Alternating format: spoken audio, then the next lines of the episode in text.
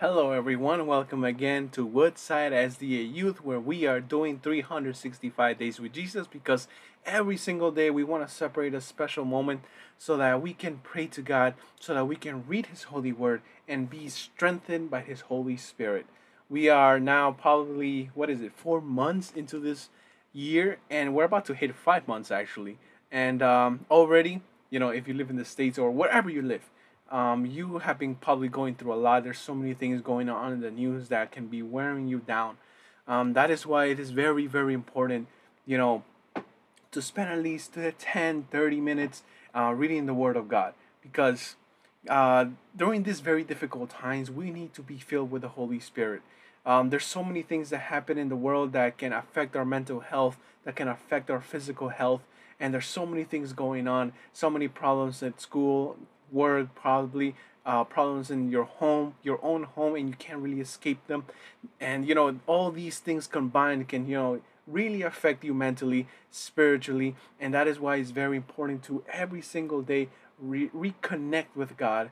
You know, if it, only if it, it is, uh, you know, through His Word, uh, through the reading of His Word, through prayer, through anything. But it's very important to reconnect with God. And in this series that we wanna we that we're doing, we want to use this opportunity to encourage young people, to current you, uh, so that you can feel like you have a a, a group of uh, people who are supporting you in reading the Bible. It's a very amazing journey that we have embarked, and we are already almost five months in. And it's very exciting. So let us keep going. So today's reading is Second Kings chapter 12 to chapter 14. The last time we uh, read, which was yesterday, we left off at uh, the story or the introduction of King Joash. Uh, like we mentioned, King Joash became king at seven years old, right? So let us go what these chapters talk about. Uh, it mentions Joash repairing the uh, the temple, right, which is an amazing thing to do. Um, towards the end, it seemed like he didn't really do great decisions um, towards the end of his life. It, and tragically, at the end of the chapter, it says that he uh, you know, was conspired against, and his own people killed him, which was very, very unfortunate for Joash. Um, in the next chapter, we see the story of two more other kings, Jehoahaz, Jehoahaz. Uh, these names are very hard. Jehoash, there's another one, and uh, you know, it tells their stories and their events, and they're very, very interesting. Um, in the last chapter, we also read and learn about Amaziah, Amaziah, or you know these names, right? They get me all the time. And also at the end of the chapter, we talk about Jeroboam the second, right? So, what new things that I learned? Those one of the first point that we do. We do three points. What first new what new things I learned. Second, what questions do I have? And third, what message God has for me today. So, the first thing, which is what new things I learned, I learned that Joash, the person who, the king who became king, at seven um, years old, he was killed by his own people. And that was very, very tragic because he started a king at seven. He looked like he was doing great things, but apparently, I think they killed him because he was not making great decisions. Also, some of the new things that I learned was Elisha's death. It was a very, very interesting um, story. Uh, it mentioned that Elijah was actually very ill, I didn't know that. Uh, he was nearing the end of his life. And an interesting story I saw was that uh, Elisha goes to the king um, and he uh, tells him to grab an arrow and shoot from this window and says, uh, Where the arrow goes, you go and conquer that land, right?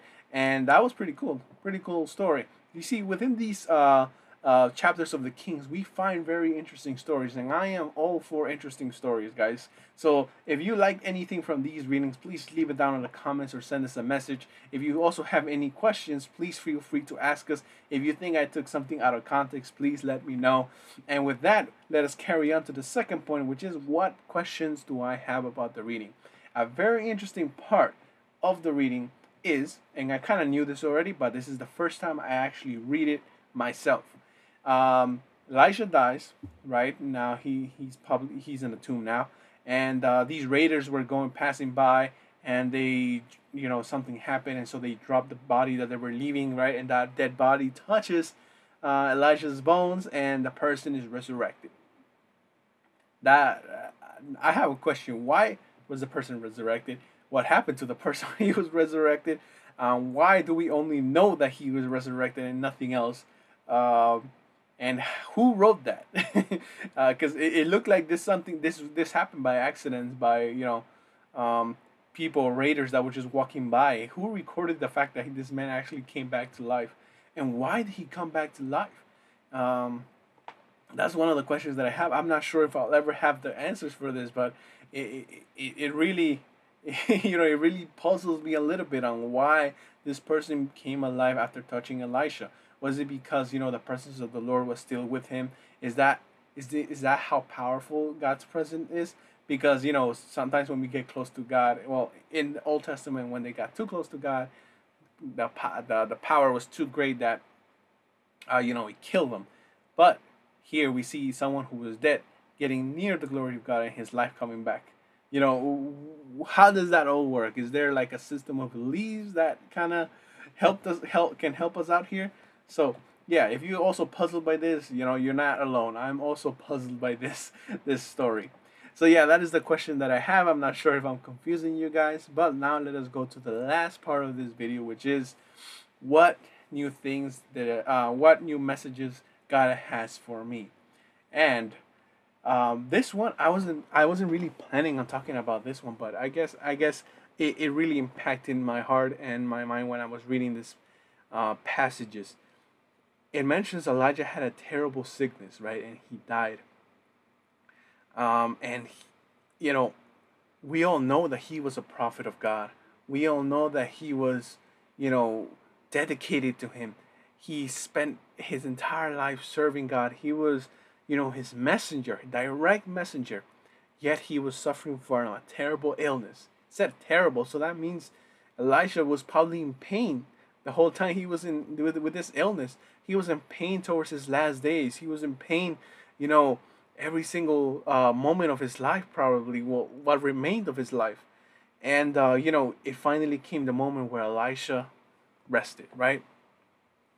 And uh, i guess this kind of reminds me that we live in a world that is very unjust you know? We know uh, we all know at least one person who is in the hospital right now. And most of us know one person who we appreciated so much that has passed away. And we ask ourselves, God, why would you, you know, you, you promise love, you talk about love and grace and peace and happiness in the Bible, yet a lot of us suffer, especially people who we love the most, especially people who we view as, you know, the most kindest people on the planet suffering through illnesses and dying in such a bad way, such a painful way and stuff. Why, God? Why? And we seem to forget that even the people who were closest to God went through all of this. You know, sometimes we think that if we are with God, then everything has to go good. If we are with God, then we have no more sicknesses are coming our way. If we are with God, that means debt is going to disappear. If we are with God, that means we're going to have money all the time. Guys, that's not what it means being with God means that even though you are faced with the worst kinds of tribulations, because of your faith in God, you will overcome. And if the moment comes where God says, now is your time to rest, then you rest because you know in your faith, in your relationship with God, you know that you're just going to be going to sleep. You know, if life gets too hard and God says, hey, you, my son, my daughter, now it's the time for you to rest and wait for me to come back. You know, because I will come back for you. That is what the message of the Bible, you know, Elisha, he made so much. Look, we just we just talked about it. Elisha was in the tomb. Someone touched him and they lived. Right? Why couldn't Elisha come back to life instead of the this random person we know nothing about? Right? Maybe Elisha's time was done. You know, it was time for him to go. But that one person got a second chance get a second shot. You know, God knows when the end is going to come for you. God knows when the end is going to come for me. But meanwhile, I'm not going to pretend that nothing is bad is going to happen. God says so many things are going to happen, but He's going to stand by our side. So, guys, if you know someone who you love so much who is spending a, you know, their last few days of life, you know someone who is suffering from a terrible illness, don't doubt God don't say that God is not with them. Don't say that God has abandoned them. Don't say all those, you know, mistaken things. Know that in their pain and in their suffering, God is next to them, suffering along with them. In your suffering, God is with you. In your illness, God is with you. He, he's never gone, He's always there. And from what I get from this reading is that even the people who are closest to God are suffering and God is still there. God never leaves. Pain and suffering and sickness and illnesses is not a sign of God's absence. It is a sign, you know, of this world's, you know, sin and, you know, injustice and just pain and suffering. But in all these things, God is saying there, if you don't make it out of this, I will see you again. If the person you love the most, you know, if it's his time to sleep, don't worry because I would help you move on. I will help you, you know, overcome whatever obstacles in front of you. What I see here is just a beautiful thing. I mean, I know I'm seeing Elijah suffer on his, you know, deathbed and dying, but it just reminds me that this world is going to be filled with suffering. And if Elijah was suffering from this and yet God was still with him, I know for sure that whatever bad thing I'm going through, it is not a sign that God is not with me. God is always with me. And when I read stories like these, even instead of feeling bad for them, I feel happy because I know that God is still with the people who are suffering the most, that they were never abandoned. That is the beautiful message that I got for you guys today. I hope you guys liked it. Um, if you were impacted by something, please share in the comments or send us a message. We are waiting for uh, you guys to send us a message so that we can all learn about God together. God bless you guys, and I'll see you again tomorrow.